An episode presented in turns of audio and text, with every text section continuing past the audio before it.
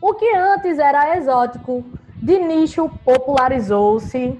O que antes ocasionava prejuízos aos estúdios e desinteresse da crítica especializada, hoje arrebata corações, leva-se um público gigante ao cinema, cria-se novos programas de TV e, claro, streamings dá lucro e até Oscar já ganhou. Estamos falando do gênero de heróis que saiu das páginas dos comics e sacudiu o mercado cinematográfico. Você não sabe muito bem o que, que a gente vai falar? A gente vai falar sobre o fim da era dos super-heróis.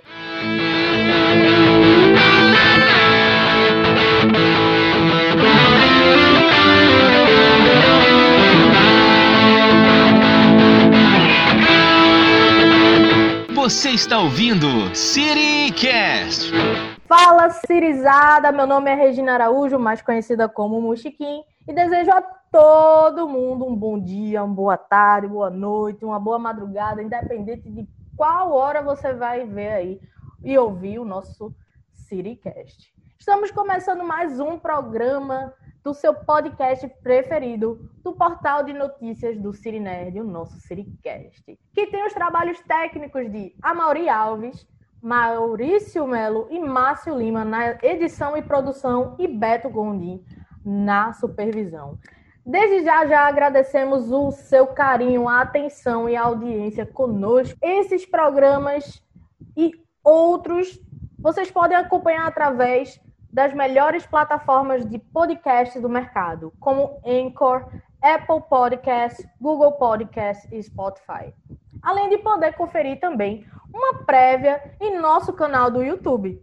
Este programa também conta com o apoio de empresas By Us e Opinion Eventos. E, claro, comigo hoje é uma bancada sensacional. Só gente de peso, eu não estou falando do físico, tá? É de fera mesmo. Só gente fera. Reunimos aqui a galera para falar sobre esse tema maravilhoso da era dos super-heróis. Nossos integrantes aqui, o pai Siri, a Mauri Alves. Fala, galerinha.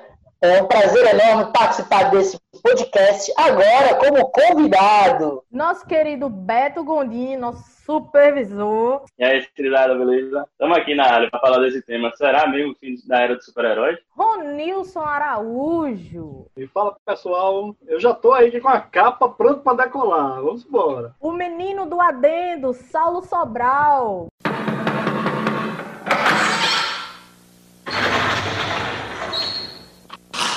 Senta que lá vem a história.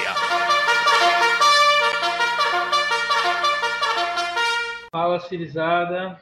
É, esse, vamos, hoje vamos falar né, sobre um assunto que divide opiniões e que também ah, é bem delicado. E nosso queridíssimo Wellington Júnior. Fala, Wellington. Olá, galera. Meu primeiro Cirinerd aqui. Espero que eu não tenha trago mais notícias do, do fim do, da era, né? Super-heróis. E aí, a gente vai começar o nosso Ciricast com uma boa conversa. E aí eu pergunto, do auge ao declínio, vamos lá. Ao longo dos últimos 10 anos, os filmes e programas de super-heróis ganharam bastante espaço ocupando os corações e enchendo o bolso dos magnatas dos estúdios, né? Anteriormente, alguns corajosos, é, poucos astros dos cinemas optavam por trabalhos nesse gênero. Normalmente, a escolha era associada a algum momento ruim na carreira do artista, ou até mesmo se a carteira se encontrava vazia. Hoje, a gente sabe que é uma febre. Qual profissional não deseja ganhar espaço no mercado através do gênero ser reconhecido através dos filmes de super-heróis. A gente sabe que muitos e muitos atores eles vão ser eternizados ali e até mesmo não vai dar nenhum tipo de espaço para outros. Será mesmo? Entretanto, segundo especialistas do setor, essa hype vai passar. Estaríamos nos aproximando do declínio um dos múltiplos argumentos para endossar essa ideia é associar o gênero de heróis ao faroeste das, das décadas de 60 e 70. os mesmos profissionais admitem que o auge foi visto em Vingadores Ultimato, filme que levou um imenso público ao cinema e fez uma quantia superior a 2 bilhões de dólares. Mas o segmento deve enfrentar um esvaziamento de público e investimento nos próximos anos, hein? E diante disso, vamos abrir o nosso debate. A pergunta vai aí para quem quiser responder. Levanta a mãozinha, certo? Fazendo aquela dinâmica bem legal. Será que isso é verdade, gente? Chegamos ao auge do gênero de heróis nos cinemas e TVs. A Mauri, fala, Siripai. Você é o bichão mesmo, hein, doido? Meu, muito boa noite a todos que estão nos ouvindo nesse exato momento. Bom, é uma pergunta capciosa, né? Já creio que ela vai levantar inúmeros debates desde já. Fato é, é como toda a nossa vida, como a moda, como o cinema, propriamente o cinema, né? Que faz parte disso. É, e entre outros gêneros é, que influenciam a humanidade, nós vivemos através de ondas, né? Então, em um dado momento, uma roupa fez sucesso e essa roupa hoje ela já não faz. Talvez daqui a uns 5 anos, daqui a uns 10 anos, aquela roupa volte a ficar na moda. E os especialistas eles afirmam que isso também vai acontecer com o gênero de heróis. Em contrapartida, assim, para um amante de quadrinhos como eu, gostaria muito de ver a continuidade de muitas dessas histórias, porque a gente não viu tudo, né? Eu queria poder ver muito mais coisas é, referente ao universo de quadrinhos, referente ao universo que tanto a gente ama, dessas adaptações, seja Marvel, DC, seja lá o que for, nos cinemas. Eu espero que não. E aí eu abro espaço para o nosso queridíssimo Ronilson. Bem, é, em cima dessa pergunta, né, e é, a Mauri colocou as coisas muito bem, é, eu discordo de que a gente já esteja vendo o declínio, até porque é, o quadrinho também é um grande celeiro de ideias, ainda tem muitas histórias boas que ficam hoje na promessa, né, na expectativa de que possam se tornar grandes filmes. Né, embora assim os, os, especialistas estão apontando por conta do, do, Vingadores Ultimato, que foi um filme apoteótico, né, que pega todo o, os 10 anos da Marvel Studios no cinema e fecha todas as linhas narrativas num único ponto focal. E aí você tem uma emblemática necessidade de transição de atores importantes e de personagens importantes. Porque a idade vai chegando, né? Não são os personagens nos quadrinhos que podem viver aí décadas intactos, né? O, o Peter Parker continua jovem, a Tia May continua lá, é, fica doente e fica curada, fica doente fica curada. Né? No quadrinho funciona. Agora, vai pro, pro cinema, né? Aí tem que trocar aquela senhora simpática, a tia May do, dos outros filmes do Homem-Aranha, por uma tia May mais, mais jovem, né? Que ainda tem alguns anos pela frente né? no, no cinema. Então, é, existe esse, esse contexto, mas aí eu dou um outro exemplo, que é, por, é, é o que pode ter no horizonte, lá na frente, e que causa grande expectativa um filme como Vingadores versus X-Men, que seria certamente muito mais apoteótico do que Vingadores Ultimato, do que o confronto dos Vingadores com Thanos. Então, assim, é, é pano para manga, né? Até porque a DC Comics ainda não ajustou totalmente os trilhos no cinema, né? Com, com o potencial de todos os seus personagens.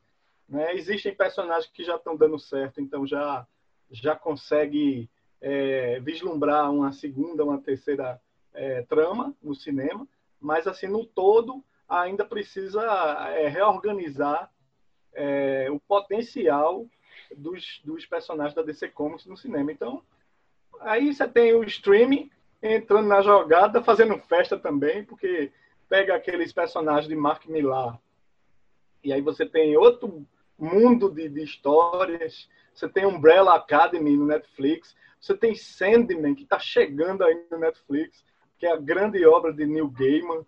Só essa aí já promete ser uma série de 10 temporadas com sucesso garantido. Então, assim, e tá faltando a Kira. Cadê quem vai trazer a Kira para que merecia ser uma série, né? A Kira de Katsuhiro Otomo, Evangelion.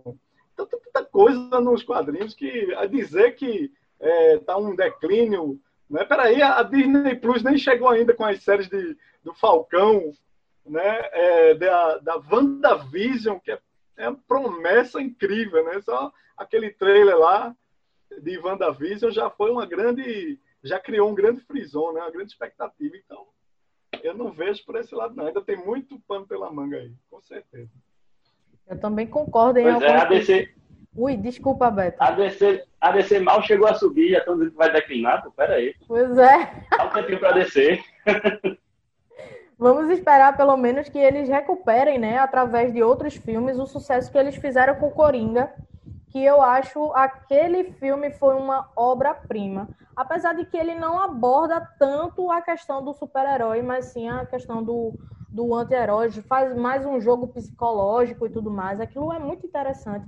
Para aprofundar mais ainda, né, a, a questão de, de tipo é, os super-heróis, eles os vilões e os super-heróis, eles têm os mesmos tipos de conflitos que a gente também tem, né?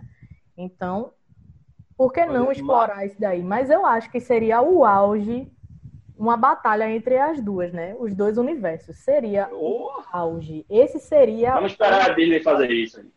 O top mesmo. É porque, então, tu falar esse negócio do, do Coringa, eu vejo o Coringa e os Vingadores como os extremos da mesma situação, porque o Coringa gastou pouquíssimo pra fazer um filme que ganhou muito dinheiro, e os Vingadores gastou muito pra fazer um filme que ganhou muito dinheiro. Aí eu acho que a gente chegou no auge nessa questão, que a gente tá percebendo que o filme super-heróis ele é muito mutável. Você pode fazer um filme muito B, que é Coringa, que é um filme B praticamente, e ganhar muito, e você pode fazer um filme épico, que é Os Vingadores, e ganhar muito também. Aí eu acho que a questão vai ser essa. Qual caminho vai, vai seguir a Marvel e a DC nesse momento? Porque querendo ou não, a Marvel... Oi. qualquer gênero de Hollywood, né, de cinema, tem aqueles exemplos, mesmo drama, tem exemplo de filmes que gastam muito e às vezes até rende pouco, vira prejuízo, e tem aqueles que gastam pouco e de repente estoura, né? Você tem diversos exemplos, você tem o filme é, Uma Linda Mulher, com Julia Roberts e Richard Gere, que gastou pouquíssimo e foi um estouro de bilheteria, um estouro né? Que chegou, o- esse filme rendeu até um, um, um memorando do presidente da Disney dizendo isso aqui é um exemplo de um filme que foi de qualidade com pouco custo, com baixo Mas, custo. Nilson, mas assim, só para só pra apimentar, Qualquer gênero. só para apimentar o que o Wellington falou, eu entendi. É, bom, se a gente for pegar Vingadores, foi gasto cerca de 500 milhões em Vingadores, né? E aí você teve um, um lucro, aí você coloca mais meio bilhão também que eles devem ter gastos em propaganda e publicidade, porque essa é a conta que se faz em Hollywood. Ou seja, ele, você investiu 100, teoricamente, e recebeu 200, ou seja, o seu lucro foi lá de 100. Já com o Coringa, o investimento foi muito menor, né? Foi muito menor, foi com coisa de cerca de 100 milhões, ou até bem menos do que isso. E aí eles chegaram a fazer a marca de mais de um bi. Foi mais de 10 vezes o lucro. É justamente o que o Wellington falou. Eu acho que realmente a gente é, atingiu o auge. Não sei se a gente vai parar de ter produção ou ver produção de quadrinhos. Mas eu acredito que os magnatas vão ter um pensamento já, já um tanto é, diferente nesse aspecto aí, porque afinal de contas você fazer, como foi em Liga da Justiça, houve um investimento da marca de 200 milhões e a gente viu o quanto fracassou, nem se pagou, para se ter ideia. Né? E ainda vão ter que fazer um outro corte agora que vai chegar o HBO Max. Então, sei que tudo é investimento, sei que tudo é, é, é uma aposta, mas eu não sei se todo mundo está querendo apostar dinheiro nesse exato momento, principalmente no pós-pandemia. Vou interromper vocês, porque o que vocês falaram deu um gancho para a próxima pergunta que eu vou fazer aqui, que vocês podem colocar muito bem, vocês principalmente, que acompanham há muito tempo é, a questão do, do comic mesmo e depois a produção cinematográfica, né? E daí eu pergunto para vocês, nas telinhas ou telonas, já a gente já viu de tudo do universo do que os quadrinhos eles podem oferecer para gente? Ou é- isso é apenas esses 10 anos que apareceu esse assim esse boom mesmo? É apenas o começo mesmo. Vamos abrir aqui para Beto. Assim, né? Com certeza não, não foi nem metade do que os quadrinhos têm a oferecer, que foi transformado em filmes de, de Hollywood ou não. É, mas, é como a Mori falou, seria uma aposta e principalmente a DC. A DC tem, se você pegar só a DC, tem muito mais a oferecer aí que ela ainda não conseguiu acertar nos filmes. Se ela acerta, aí tem muita coisa ainda para fazer. Como você falou do Coringa, que apesar de não ter sido baseado em quadrinhos 100%, né, ele pegou algumas ideias dos quadrinhos também, mas é tipo um universo só ali daquele, do, daquele personagem. Mas se ele acerta no Batman agora, que pelo que a gente viu no trailer, tá aparecendo que vai acertar, e eu tô com muita esperança nisso, aí a gente vai ter uma, muita coisa ainda de quadrinhos aí para ser feito no cinema. E fora DC e Marvel ainda tem muito mais coisa que, que como a, a Ronilson já falou aí do The Umbrella Academy, que tá na Netflix, e tem muito mais coisa ainda de quadrinhos. Quadrinhos é, é vida. Ó, para endossar aquilo que Beto falou, eu também vou utilizar das palavras do mago Ronilson Araújo, porque Ronilson foi muito feliz quando disse que nós ainda não vimos nada. Eu concordo com ele. Um exemplo disso é que, apesar de ter tido alguns filmes de Tartarugas Ninja, poxa, eu sou apaixonado pela franquia, mas é um quadrinho tipo B, entendeu? É um quadrinho independente. Então tem muita coisa independente, boa, muito material legal que dá pra gente adaptar aos cinemas. Inclusive, tem coisa nossa aqui da nossa terrinha que é de qualidade que pode ser adaptado. Deixa eu passar um pouquinho aqui para o nosso queridíssimo colega do Adendo. Saulo, abre tua boca, criatura. É, então, em relação. Eu concordo muito com tanto com o que Ronilson, o Beto e a Mauri falam, né? Mas, assim, a, o, o, o negócio que eu vejo, não só no, no cinema, mas também nas séries, é que estão buscando tra é, trazer, é, trazer é, temas cada vez mais reais. O maior exemplo que, do, assim, já indo para as séries, né? Que infelizmente ninguém mencionou, já que é o que veio à tona semana passada, foi The Boys, que já, já trata um já trata os heróis de uma forma mais realista, tipo, o que, real, o que os heróis realmente fariam se existissem de verdade e, tipo, interagissem com as pessoas. Será que iam interagir com as pessoas da mesma forma que o Superman interage, que a Mulher Maravilha, é, ou se seriam, tipo, só mídia, mas por, é, é, nos bastidores fossem picaretas e tipo se achassem os donos do mundo, porque tem poderes e podem matar qualquer um também. E não só isso, e também tra é, trazer temas. É, é aquela coisa. Uh, no curso técnico, se teve algo que eu aprendi nas cadeiras de marketing, que você sabe muito bem, é que é, tudo tem que se reinventar. É, até eu tiro pela, pelos filmes de heróis, até então, muita gente reclamava ah, dos vilões da Marvel. Admiravam os heróis a nível de cinema, mas reclamavam dos vilões.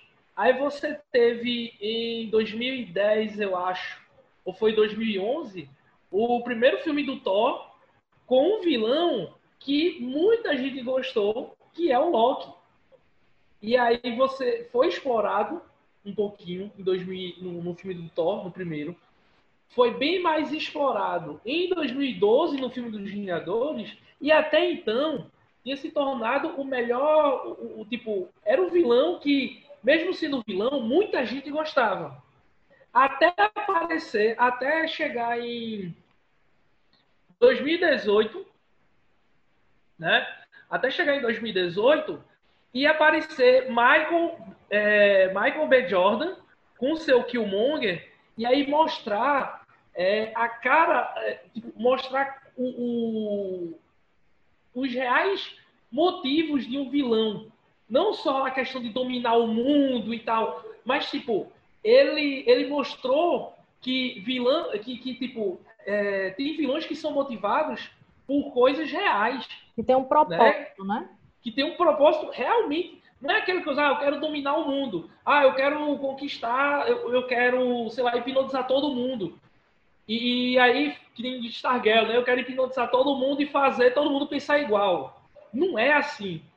É, e ano passado, né, a gente viu Coringa, que, tipo, é, foi uma pessoa que passou, né, que mostrou que, tipo, o cara é, foi fruto de uma sociedade que estava pouco se lixando para quem dependia de, de questões, como é que se diz, para quem dependia do serviço público, né, como ele e tal.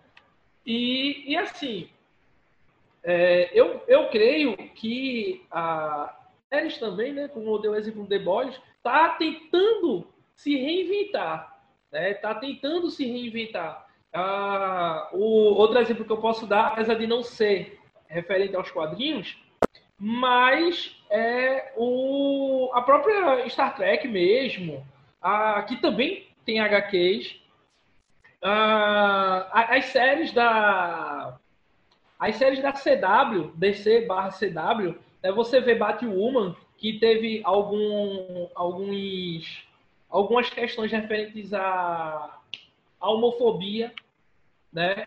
O, uma série da, da Marvel que foi bem lado do B, assim, infelizmente, porque é muito boa, Manto e Adaga, que o, o personagem do Manto estava com receio de ir à polícia para investigar sobre o, o, seu irmão e viu que lá tem pessoas corruptas e tal, a... é aquela coisa. É questão de se reinventar. Como o Ronilson falou, material as indústrias de quadrinhos têm. E até hoje. Até hoje que está rolando por aí. Mas é, é questão também de saber abordar. Porque uh, uma adaptação que eu queria muito, independente de cinema ou série, seria Deus ama, o homem mata. Que aí já puxa para a parte de religião, como eu já mencionei em outros podcasts é, aqui sobre essa, essa história. É algo bem delicado. É algo que. É aquela coisa, não, não ia agradar todo mundo. Né? E, e é aquela coisa, você, você pega.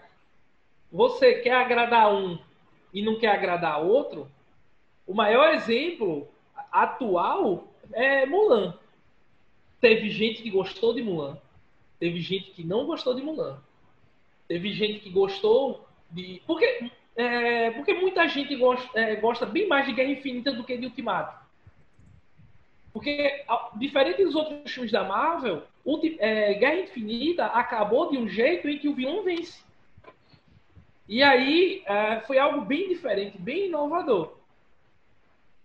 Só abrindo aí um, uma coisa, em questão de marketing mesmo, é, é importante realmente a gente abordar, é, fazer uma reinvenção, porque é óbvio, as, as gerações elas vão mudando, as necessidades elas vão mudando, e até mesmo a adaptação do quadrinho, a adaptação do cinema, ele vai estar, tá, é, como é que eu posso dizer? Às vezes ele pode retratar de, da época que ele foi criado e tudo mais, manter a original, se eu não me engano, a. Como é que eu posso dizer?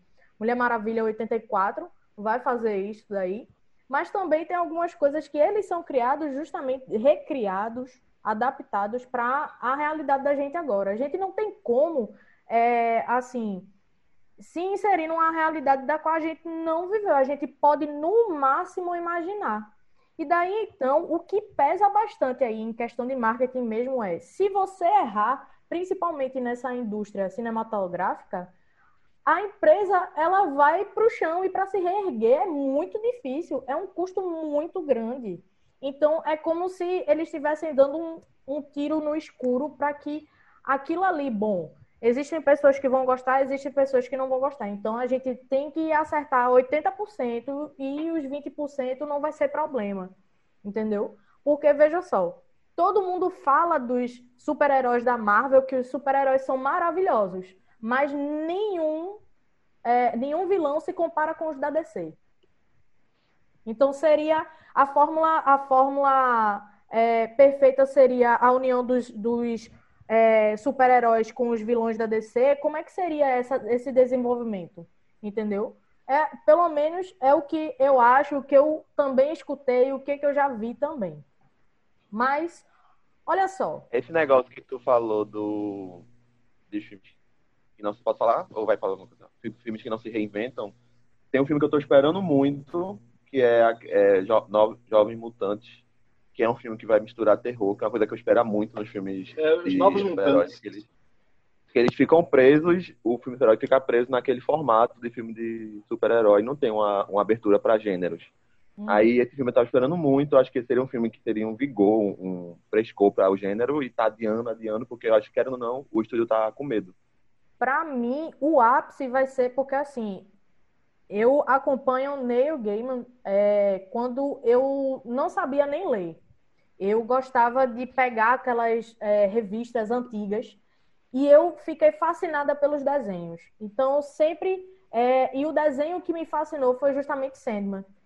E agora que vai sair. Então, para mim, a Marvel, a DC, ela é chegar, pode ter chegado no topo, pode estar em declínio, deve estar não importa, para mim agora. Mas o, o a coisa do se cinema virou... é New Gaiman. Do, pois é, a coisa toda se virou para New Gaiman. Então, assim, é, finalmente é, ele vai ser retratado do jeito que a gente espera, do jeito que ele merece ser retratado, porque ele começa, tem um, um meio, um começo, é, um fim, sem pontas soltas.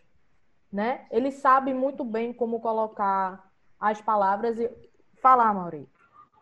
Só para lembrar, é, Wellington e aos demais, a você que está nos ouvindo agora, a gente já tem a crítica de Novos Mutantes em nosso site, tá? Mas Wellington não cria esperança nem expectativa, porque foi construído, foi concebido no coração da Fox. Então, assim, Coloca a tua sensibilidade, assim, a, a tua criticidade bem lá embaixo, entendeu? Poxa, Agora, seria... Adão... Adão a, Fox, a Fox eu acho que tem raiva pô, do X-Men, não. É, é, pode, porque X-Men é a melhor coisa que tem de... de... Concordo, concordo, concordo.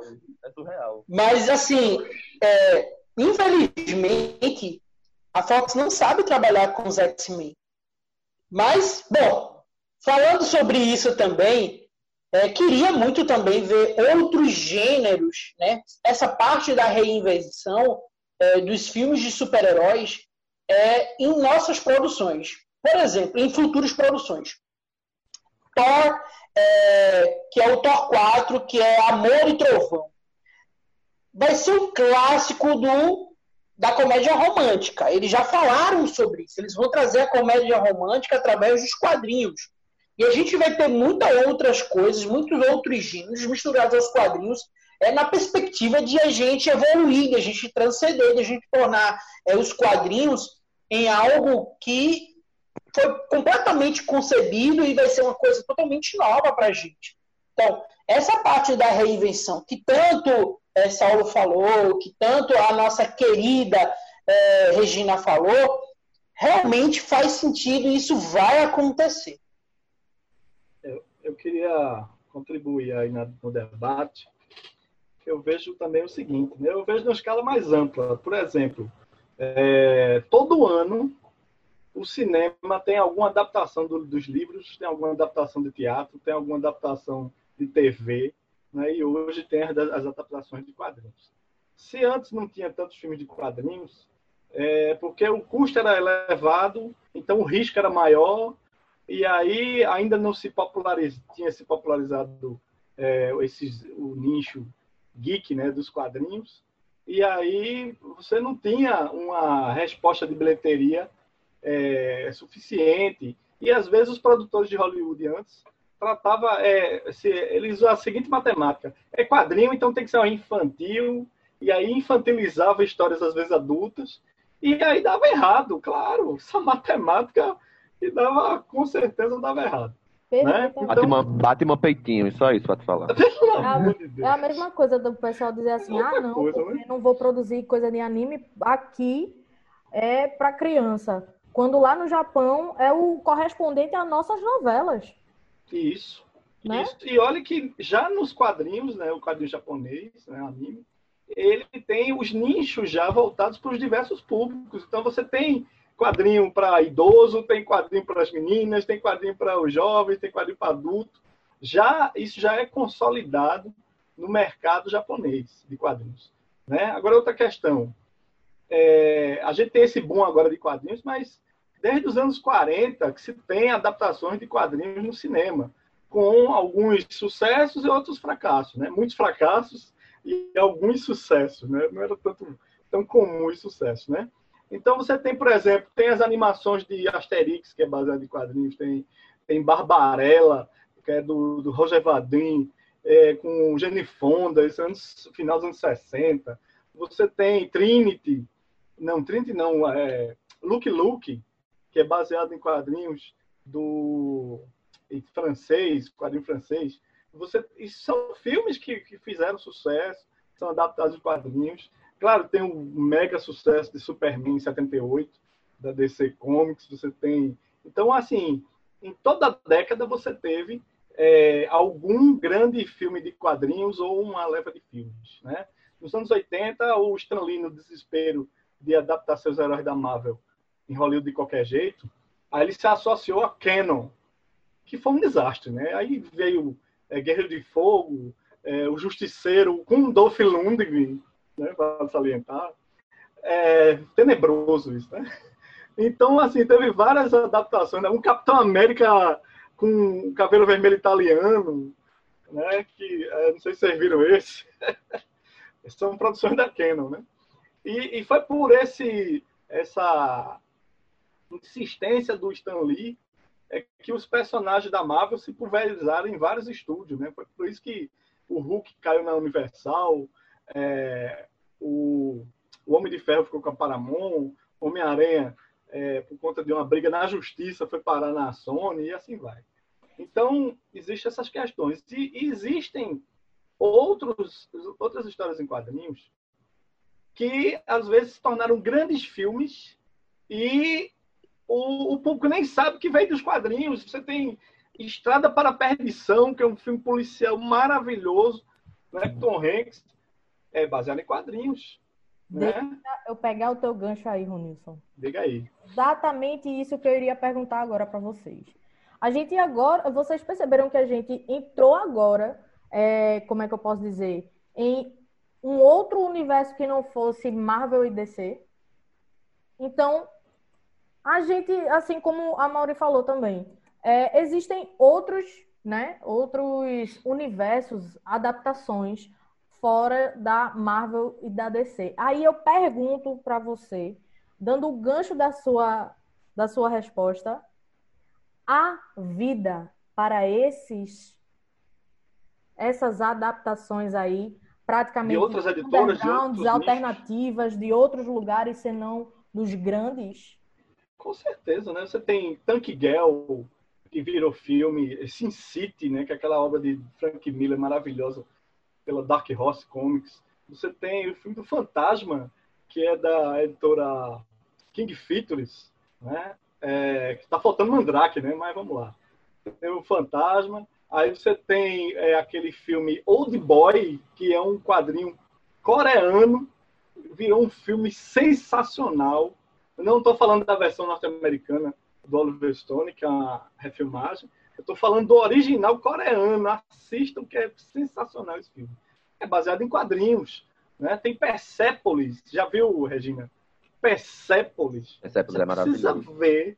É uma, é uma obra espetacular. Né? Tu falou de É uma obra- Estrada pra, pra Perdição. Estrada para perdição, pra mim, né? pra mim, o melhor filme de, feito de quadrinhos, que é um filme de David Cronenberg, que é Histórias de Violência. pra mim, Isso, aquilo ali né? é a melhor coisa Com feita de o Viggo. Mortensen, É, a melhor coisa baseado- quadrinhos feita na vida. baseado em quadrinhos, né? Tem aquele, vou dar outro nome, o é, Anti-Herói Americano, que é baseado num quadrinho underground.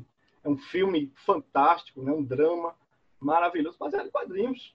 Né? E as pessoas não sabem, não sabem disso. Mas também eu acho que é questão do, do marketing. Porque é, tem filmes que você já vai vendendo para a galera de quadrinho. Tem filme que não tem interesse de fazer isso. Como aquele filme Expresso do Amanhã, que é um quadrinho francês. Expresso do Quase ninguém sabe que é um quadrinho. O Fura Neve, né? O quadrinho É no Fura Brasil, Neve o nome. Ficou Beto? Fura Neve. Quer falar alguma coisa, Beto? Você desmutou aí o microfone. Bom, então. É, eu ia, Pra falar. eu ia entrar em alguma parte, só que eu esqueci. Mas assim, tem. Falando do- dos quadrinhos que não são tão conhecidos, a gente vê já quando vira adaptação. Tem o próprio The Boys, como já foi falado. Tem The Walking Dead também, que virou série, que é baseado em quadrinhos também. Né? E, e por aí vai. Tem o The Umbrella Academy, que a gente já falou. Tudo virou série, né? Em vez de filme. Mas mesmo assim é tudo baseado em quadrinhos que muita gente nem sabia antes de aparecer aqui que eram quadrinhos. Não é um, um tipo de quadrinho de uma editora que é consumida aqui no Brasil popularmente, feito Marvel e DC. Mas vem dos quadrinhos também. Eu, eu, eu creio a. Eu, assim, eu não sei se é porque as pessoas elas estão tendo aquela vontade de consumir mais. A gente vê que a gente está consumindo muito mais conteúdo desse, desse tipo agora, principalmente porque viram que o geek ele produz, né? Eles, os geeks concentram o dinheiro, movimentam o mercado e tudo mais. A gente vai explorar, a gente vai tirar até a última gota. Mas É o famoso Nerd Money. é, pois é. Aí o que que acontece? Eu tenho a impressão que as pessoas, os, as grandes, é, como é que eu posso dizer, os universos, é, vocês viram aí a Umbrella Academy também, que tem um dedinho também de músico, né? Que quem desenhou foi Gerard Way, que é o vocalista de My Chemical Romance. Atenção, a galera emo. Mas, Brasileiro, viu? Desenhista. mas É. Um brasileiro Brasileiro. desenhista. sim, Gabriel ele- Bar. Foi, mas foi junto com ele também. Entendeu? Assim, foram, foram as experiências trocadas aí. E eu acho que a galera tá mais apostando em séries porque sabe que pode ser explorado muito mais do que um filme de apenas duas horas.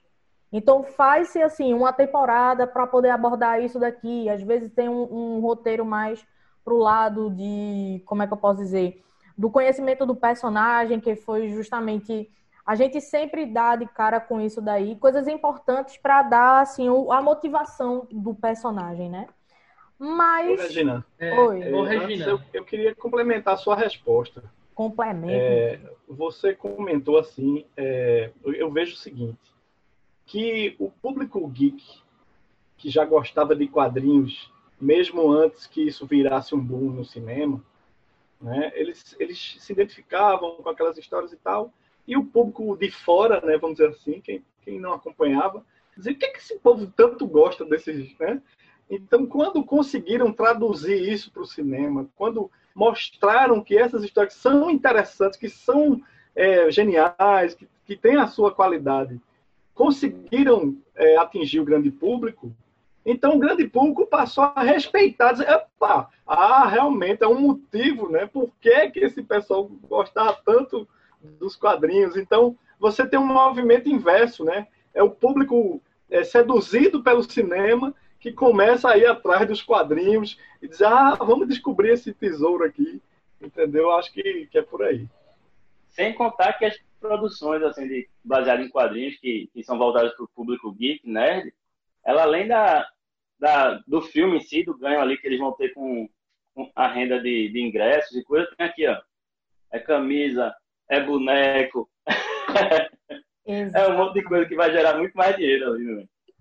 Pois é. Mas aí, minha gente, vamos encerrar esse primeiro bloquinho aí. Perfeitas colocações referentes ao nosso universo dos quadrinhos, da telona, dos super-heróis. Será mesmo que é o fim da era dos super-heróis? Vamos para o intervalo e já já estaremos de volta. Oferecimento Bias Design, identidade visual e papelaria personalizada. Oferecimento Opine Eventos, feedback e realizações. Sabia que você pode expor a sua marca no Cirinerd? Entre em contato com assessoria@sirinerd.com.br. Fala, galerinha. Ó, esse podcast ele vai ser dividido em duas partes, tá? A primeira você acompanha hoje, ou você já deve ter acompanhado, e a segunda fica para semana que vem. Pois é, o papo ficou legal, ficou empolgante e nós terminamos perdendo a hora. Então, nada mais justo do que dividir esse tempo e esse espaço com você. Se liga no City Nerd.